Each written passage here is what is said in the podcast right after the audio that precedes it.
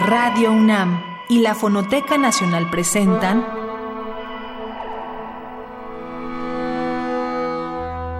Islas Resonantes. Pensar el mundo a través del sonido.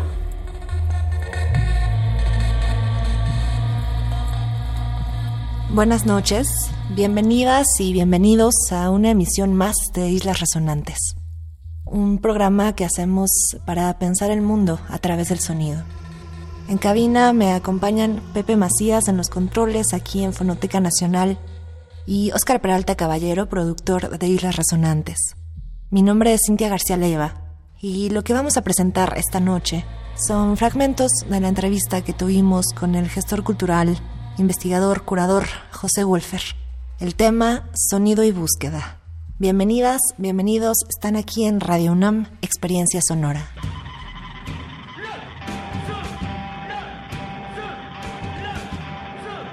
José Wolfer es crítico musical, editor y gestor cultural. Fundó en 2002 el Festival Radar, un ciclo anual de conciertos, conferencias y actividades formativas en torno a la música nueva y experimental de distintos géneros, realizado de manera anual hasta 2011. De 2007 a 2010 fue director general de FMX, Festival de México, hoy Festival México Centro Histórico. Ha colaborado en revistas como Letras Libres, La Tempestad, Pauta, Chilango, Complot y Replicante. Actualmente es director de la Casa del Lago de la UNAM desde 2017.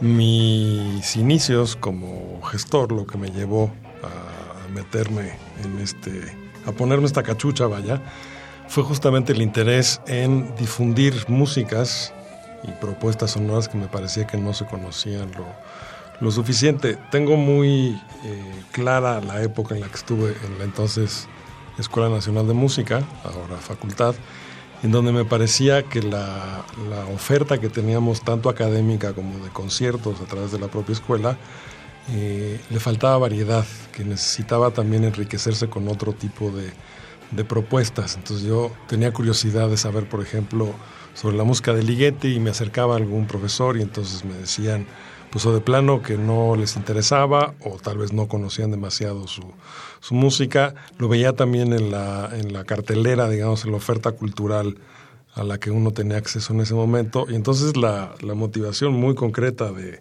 de, echar a andar radar, el festival este que hice eh, a partir del 2002, fue justamente generar ese tipo de propuesta, o sea, ofrecerle a la gente un espacio, por eso el, subtítulo de Radar, que era espacio de exploración sonora, donde pudieran encontrarse con manifestaciones que no iban a ser fácilmente accesibles de otra manera. Entonces, viene muy claramente mi motivación como gestor o como alguien que propone cosas para que la gente se acerque a ellas, de un interés en músicas que me parecía que estaban muy poco representadas o de plano ausentes en la, en la oferta cultural eh, pues básicamente de la ciudad. Mira, de entrada el término experimentación no es uno que me encante. Eh, me refería yo a exploración, que era el nombre que tenía como subtítulo Radar en su momento.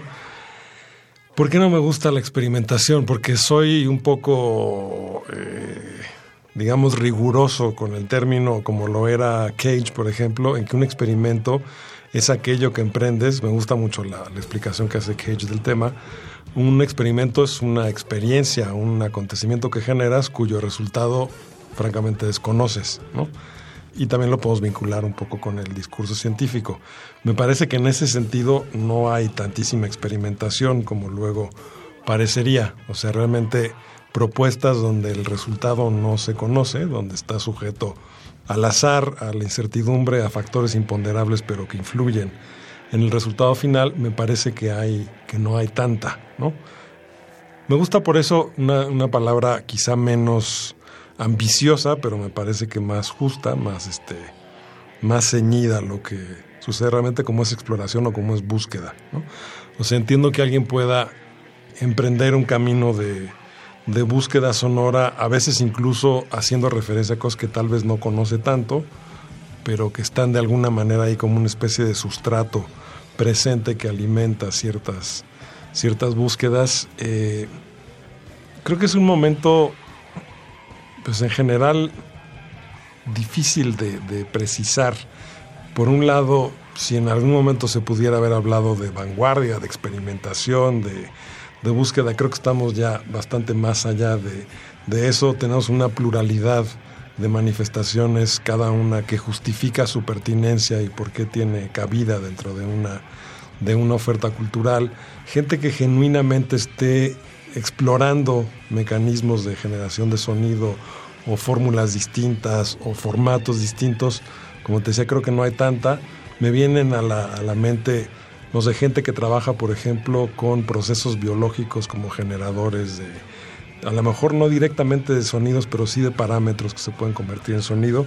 Esa práctica en general, la de tomar un fenómeno que puede ser astronómico, puede ser biológico, puede ser este pues cualquier tipo que, de, análisis que entrañe un análisis de información y que genere una serie de, de parámetros y que esto se convierta en una plataforma para emprender una codificación sonora de ese resultado, me parece que hay cosas interesantes que se están haciendo ahí, a veces no tanto en el resultado, pero sí en la manera en la que se está nutriendo el proceso de, de generación de los, de los sonidos. ¿no?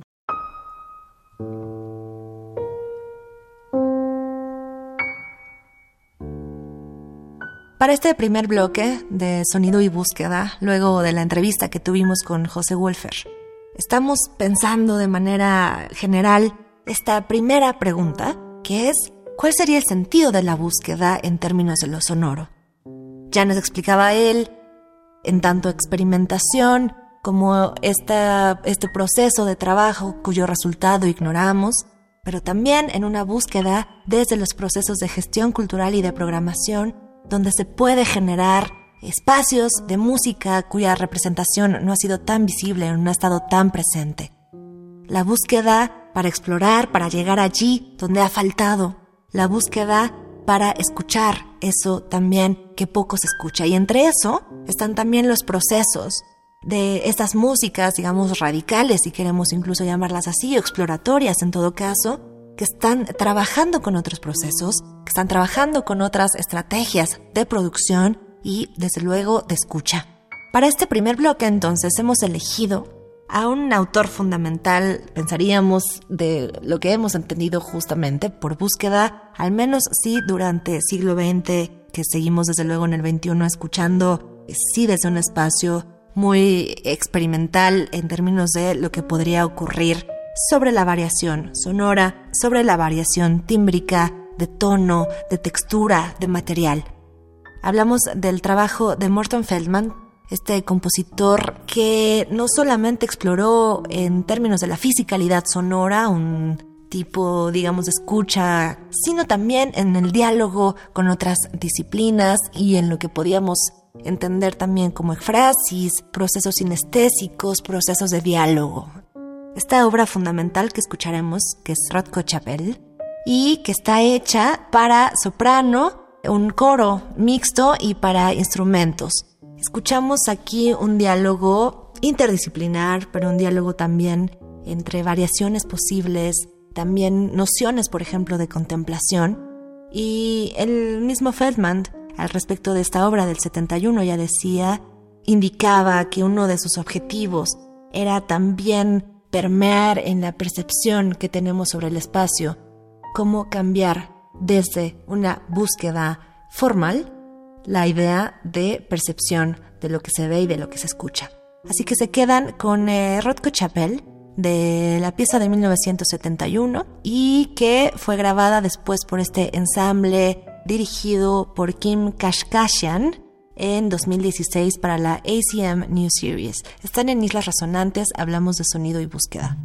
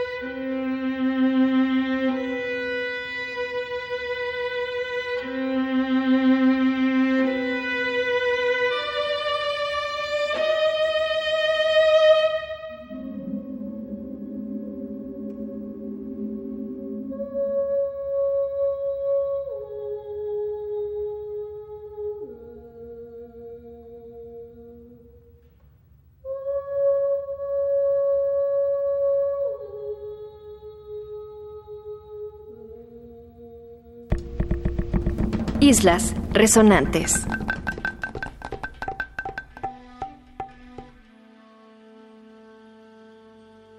Mira, te menciono un par de ejemplos que, que se me quedaron muy grabados de escuchas que sucedieron cuando era yo bastante pequeño. Eh, un primero fue un vinil de la novena sinfonía de Beethoven, que estaba eh, guardado ahí con un montón de viniles que tenía mi padre.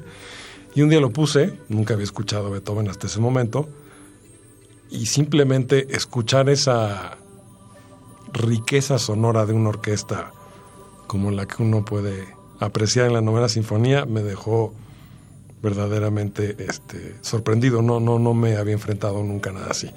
Eso desencadenó en mí un proceso de querer hacer algo parecido. Entonces empecé a, a tocar eh, un poco de piano, después me pasé a la guitarra, luego regresé al piano, etc. Y hubo un momento, algunos años después, cuando escuché una grabación de, de de la consagración de la primavera de Stravinsky. Y si hasta ese momento mi bagaje musical era más, por un lado, más de repertorio clásico, Beethoven, Bach, este, Schubert, Schumann, etc., y cierto conocimiento de algunas músicas populares, por llamarles de alguna manera, cuando escucho la consagración digo, aquí está pasando otra cosa. O sea, no sé lo que está pasando, y no lo me, entusiasma, me maravilla, pero quiero entender cómo opera esto, ¿no? Me acuerdo muy claramente de la sensación de yo quiero entender qué está haciendo este Stravinsky con, con estos ritmos, ¿no?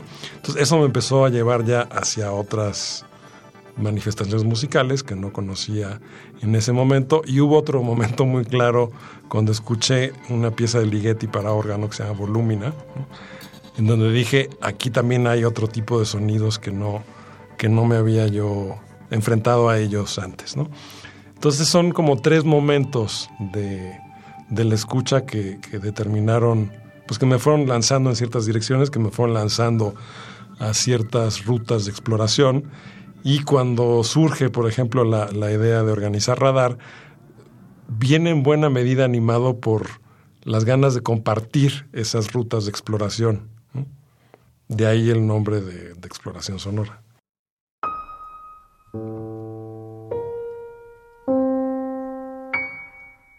Llegamos a este segundo bloque en nuestra conversación con José Wolfer acerca de las relaciones entre sonido y búsqueda. Y es interesante ver cómo estas dimensiones relacionales se pueden también trasladar a la idea de la búsqueda en los parámetros mismos de la escucha. Una de las preguntas que hacíamos a José Wolfer y que además respondía también siempre ampliando eh, las maneras de articular la, la misma pregunta era en dónde hay momentos, digamos, en esta historia reciente, quizá ya no tan reciente de lo que normalmente se, se conoce como experimentación musical, momentos donde paradigmáticamente la escucha se subvierte, donde paradigmáticamente se instaura, digamos, un otro camino para la idea de percepción oral. Desde luego que un autor fundamental en también esta búsqueda y también figura fundamental del avant-garde y uno de los representantes eh, más relevantes quizá durante el siglo XX de la experimentación o la exploración musical es Georgi Ligeti. En algún momento hablamos, comentamos alguna de sus obras, pero el día de hoy rescataremos esta de la que nos ha hablado tangencialmente José Wolfer. Volúmina, una obra de 1962 que representa también muchas de las exploraciones de Ligeti, este compositor húngaro, y que tendría que ver con cómo difuminar a nivel perceptual ideas, por ejemplo, de caos, de movimiento, de variación, de color en las notas. Esta pieza volúmina, ya decía, de 1962, pero escucharemos ahora la grabación de 2002 para el ya muy famoso sello alemán Deutsche Grammophon y grabado por el organista de Hamburgo Gerd Sacher. Escucharemos un fragmento de esta obra que está, digamos, no solo traspasando ciertas convenciones de lo que se entendía también por exploración musical en términos de ejecución, sino desde antes, en términos también de escritura musical, en términos de notación. Esta pieza volúmina fue también, digamos, reconocida no solo por el alcance sonoro que tiene, que ahora escucharán ustedes, sino también por variar modos de representar lo sonoro, de representar, por ejemplo, zonas de tono, por representar de otra manera ideas de duración o incluso como variantes entre notas. Así que si pueden echar un ojo también a esta notación de la pieza volúmina de Ligeti, lo recomendamos muchísimo. Se quedan entonces con Giorgi Ligeti, están en Islas Resonantes, hablamos de sonido y búsqueda.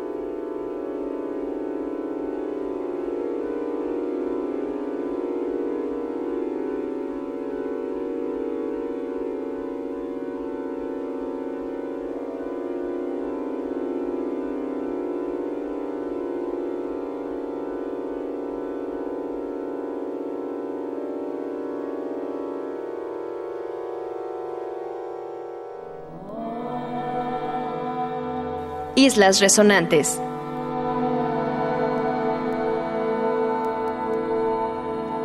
Yo creo que en esencia el lenguaje es básicamente inútil para acercarse al fenómeno sonoro. O sea, creo que cuando intentamos utilizarlo para no sé, presentar a alguien como Nancarro, sensibilizar a alguien sobre cierto tipo de, escucha o de fenómeno sonoro, estamos de alguna manera, eh, pues, como combatiendo los molinos como Don Quijote, estamos peleándonos contra, contra fantasmas, porque sí hay una parte que creo que es fundamentalmente eh, por medio del lenguaje. Ahora, sí se puede llegar hasta cierto punto. Creo que hay, hay elementos que se pueden presentar, actitudes que puedes tratar de propiciar, actitudes de escucha con el tipo de lenguaje que, utilizas. Eh, la contextualización también me parece que, puede ayudar. Siempre que, pienso en este tema me acuerdo mucho, y qué chistoso que sigamos hablando de Boulez, porque no era para nada mi, mi intención, pero me acuerdo mucho de un librito, que es uno de estos libritos que uno se encontraba más como en los a mediados de los 80, formato como de media carta, vienen de una colección que se hacía en Francia, en donde eran números monográficos sobre compositores. Había uno sobre Boulez, otro sobre Messiaen, había algunos más clásicos, me acuerdo uno de Schumann por ahí. Bueno, total, el que era sobre Boulez lo escribía una señora cuyo nombre ya no recuerdo, en lo que yo describo como el estilo rapsódico, ¿no? Entonces, en donde habla del el momento en el que la mirada del maestro en el podio este, vislumbre el horizonte y entonces esa mirada férrea traduce, así con un lenguaje súper florido y cargado de, adjetivos, que me parece tan inútil como el lenguaje este, de los eruditos que se ponen a hablar sobre formas sonatas y la variación del motivo y, y que piensan que manejar cierta jerga ya es conocer la música y poderla comunicar. Ninguna de esas dos posturas me gusta, evidentemente eh, por los motivos que acabo de mencionar.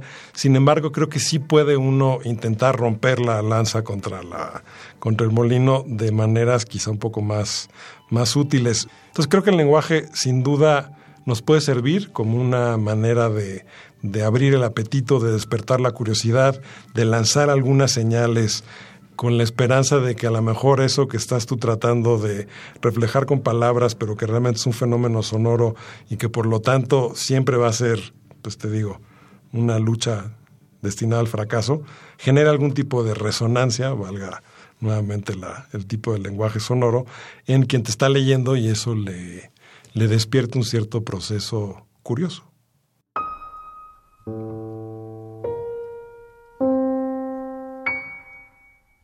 ¿Cuál es la reflexión posible sobre la escucha atravesada por el lenguaje? Es que hay manera de pensar en una reflexión post-escucha o en una crítica post-escucha que no pase por el lenguaje. Un poco por allí iba la pregunta que hacíamos a José Wolfer y también, digamos, ligada desde luego con qué le hace el lenguaje a esta reflexión sobre la escucha. Y quizá más allá, qué le hace el lenguaje a la experiencia misma sonora. Me interesa quedarme aquí con una de las respuestas de José, que era apostar quizá, en términos de escritura post-escucha, apostar quizá por la resonancia con el otro, que no es quizá más que una manera también de mover ese lenguaje a otro lugar, para y con los otros.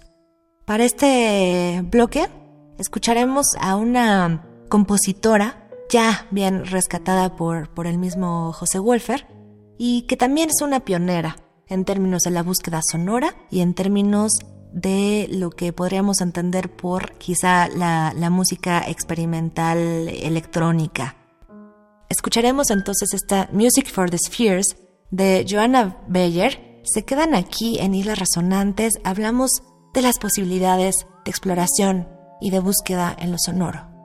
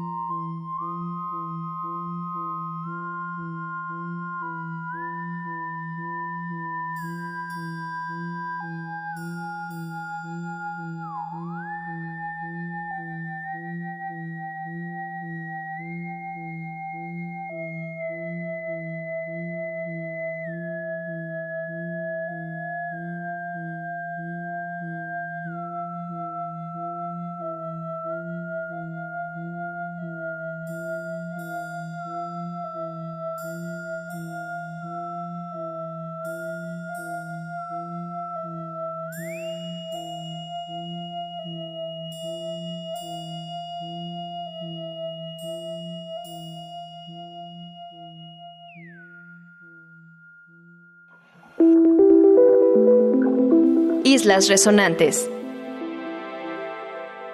Desde la música coral renacentista, la música instrumental barroca, Bach siempre es una, una referencia a la que regreso de manera muy frecuente.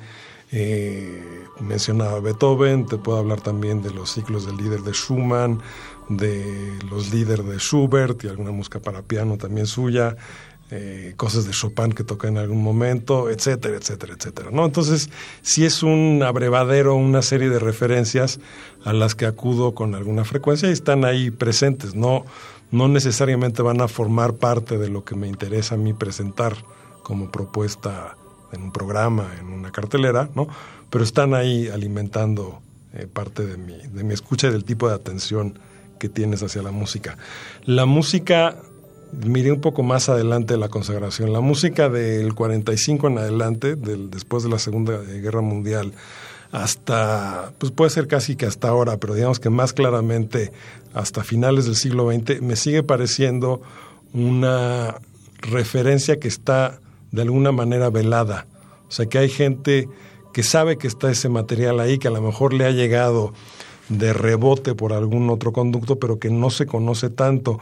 Y eso fue lo que me llevó a armar los ciclos retrospectivos en Radar, que hicimos un ciclo de Ligeti, otro de Xenakis, uno dedicado a Feldman, eh, dedicado a Chelsea, al propio John Cage, pensando en que hay una especie de nebulosa de obras que entrañaron pues para decirlo de alguna manera, primero la gran apuesta del modernismo en sonido, ¿no?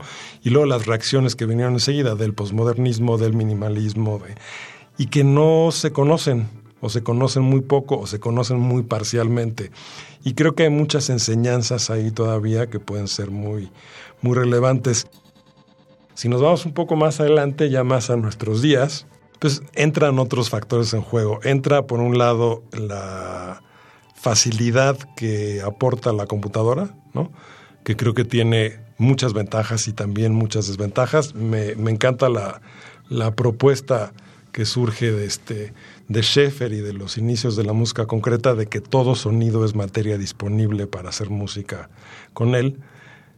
Aunque luego ves que cuando ya tienes todas las herramientas a tu disposición, no siempre hay tanta, tanta búsqueda, tanto afán de, explorar otros territorios. Muchas veces se repiten cosas, este, se repiten patrones, se repiten prácticas ya bastante asimiladas. Entonces siento que estamos en una, pues una especie de momento en donde algunas búsquedas recularon, o sea, ya dijeron, ok, ya echamos suficiente desmadre, ahora hay que apostarle un poco más a lo que a lo que conocemos y lo que sabemos que, funciona de cierta manera, ¿no?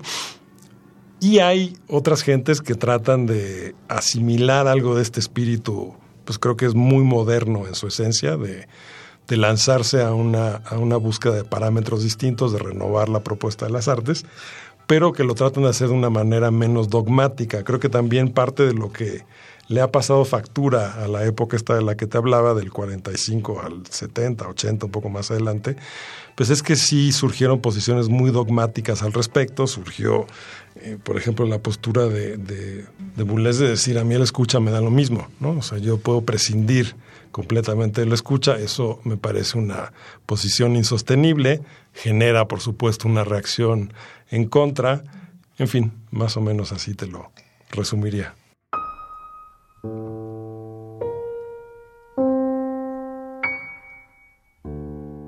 Estamos llegando a este tercer bloque de nuestro programa de hoy dedicado a esos alcances, eh, digamos que parten de la exploración en sonido en diversos términos.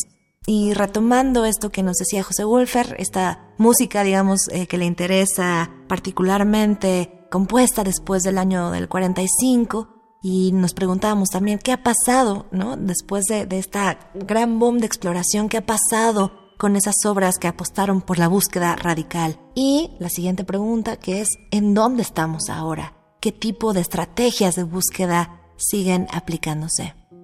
Las muchísimas respuestas que puede tener esta pregunta, desde luego, y que dependen también de una escucha particular, de una escucha colectiva, de un tiempo compartido, bueno, desde luego es que amplían también quizá la pregunta misma y la hacen de, de vez en vez, como pasa aquí, ambigua pero elegimos para este bloque Una voz muy presente hoy en términos de búsqueda y de exploración y que amplía también la noción incluso del espectro de lo sonoro, una voz muy interesante. Hablamos de la noruega Maja Ratke, que tiene uno de sus álbumes fundamentales en el 2002 titulado Voice, precisamente donde la voz, y ya escucharemos también la voz desde la voz reflexiva sobre el sonido, pero la voz misma como una búsqueda constante en la exploración sonora es el tema que, atraviesa. Y lo que escucharemos ahora se llama Vacuum. Se quedan en islas resonantes. Escuchamos del álbum Voice, este track Vacuum de Maharatki. Hablamos de sonido y búsqueda. Seguimos con José Wolfer.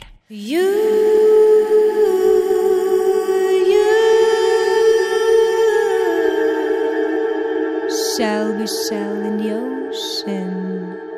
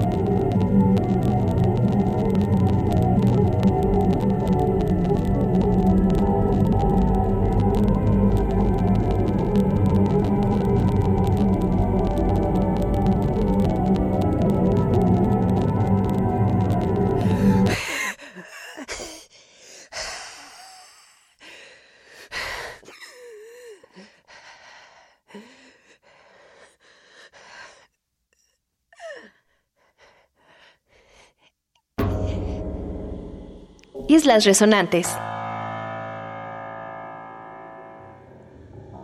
Yo creo que mi interés en la astronomía viene de otro sitio, o sea, viene, no está, que a lo mejor ahora he encontrado maneras de vincularlo, pero si la escucha es como muy inmediata, muy terrenal, muy matérica, por llamarla de alguna manera, cuando también pensando en, en, los momentos en que era niño, cuando me ponía a pensar pues en la luna, en el sol, en las galaxias, en lo infinito del universo, me llevaba absolutamente al otro extremo, que era a lo que está completamente fuera de nosotros y me pareció una cosa absolutamente fascinante. En otra configuración vital, en otra manera de que se produjeran los acontecimientos en una vida, hubiera acabado por dedicarme más bien a la astronomía. Entonces sigue estando ese, ese, ese interés ahí. Siempre me pareció fascinante, o sea, desde el primer momento en el que dije, a ver, ¿y cómo es posible que el universo sea infinito? O sea, que realmente no, no se termine y que a lo mejor yo volteo la vista hacia el cielo y veo cientos o miles de estrellas y soy muy afortunado en esa noche y eh, el, el, este, el campo de, estudio del Hubble nos refleja de pronto el mismo número, millones de galaxias, ¿no? Este, entonces había una cosa nada más de entender esa dimensión, digo, no entenderla, porque creo que es en, en, alguna, de alguna forma es absolutamente incomprensible, pero en tratar de enfrentarte a esa dimensión que siempre me ha parecido fascinante, ¿no? Entonces, más bien lo que he buscado después es encontrar puntos de, de contacto. Te mencionaba esto de la pieza de Grisey. Ahora, con los 50 años de la, de la llegada del hombre a la luna, hicimos una serie de una sesión de escucha, un par de sesiones de escucha que armé de música que tiene algún tipo de referencia a la luna y podría ser una referencia tan tangencial como Take Me to the Moon, la canción esta que hizo tan popular Frank Sinatra, hasta la música de las esferas de Johanna Beyer, que es una compositora de la que ya hemos hablado tú y yo en algún, en algún momento, o de Laurie Spiegel, por ejemplo, ¿no? que sí buscan de alguna manera, y en ambos casos de los que te comenté, las compositoras, a través de la música electrónica, por la ductilidad que te, que te ofrece, pues de generar algún tipo de, reflejo sonoro de lo que entienden por esos fenómenos. ¿no? El caso de Spiegel de tomar la, este, la pieza de Kepler, la de la armonía universal, y, convertirla en una pieza sonora para acompañar la, la sonda Voyager, me parece pues un ejemplo muy afortunado de cómo se puede cruzar una disciplina, la astronomía, la exploración espacial, con el, el sonido. Y bueno, también en, esa, en esas listas de música lunática había desde música de Britain, de cuando Peter Grimes está caminando por la playa sintiendo todo el peso de la culpa del aprendiz que murió y de lo cual lo está acusando el pueblo, que es la música, está uno de los interludios este, marítimos, que me parece una música tremendamente poderosa, la comentamos ahí eh, en la sesión de escucha. En fin, un poco ese, son, son como dos, ¿cómo llamarlo? Supongo que de alguna manera a lo mejor uno podría encontrar una conexión entre, entre una y otra, pero siento que son dos esferas un poco distintas.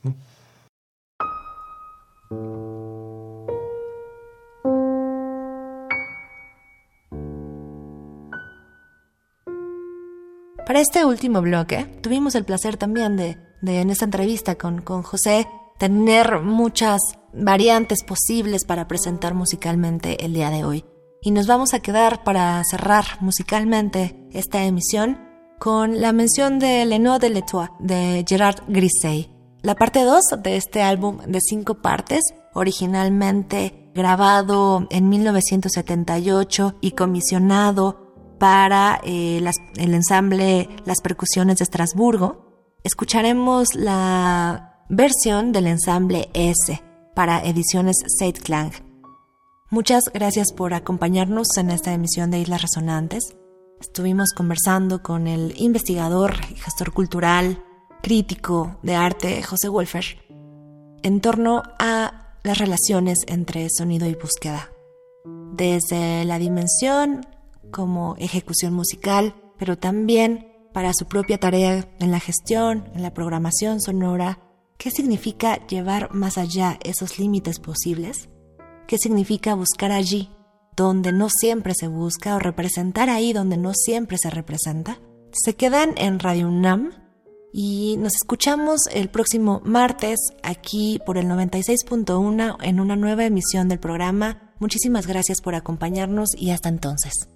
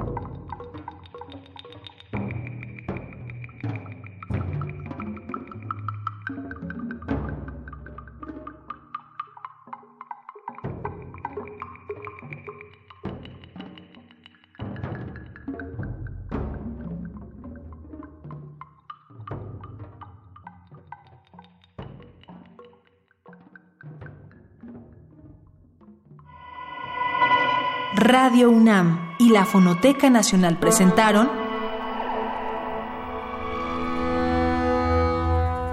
Islas Resonantes. Pensar el mundo a través del sonido.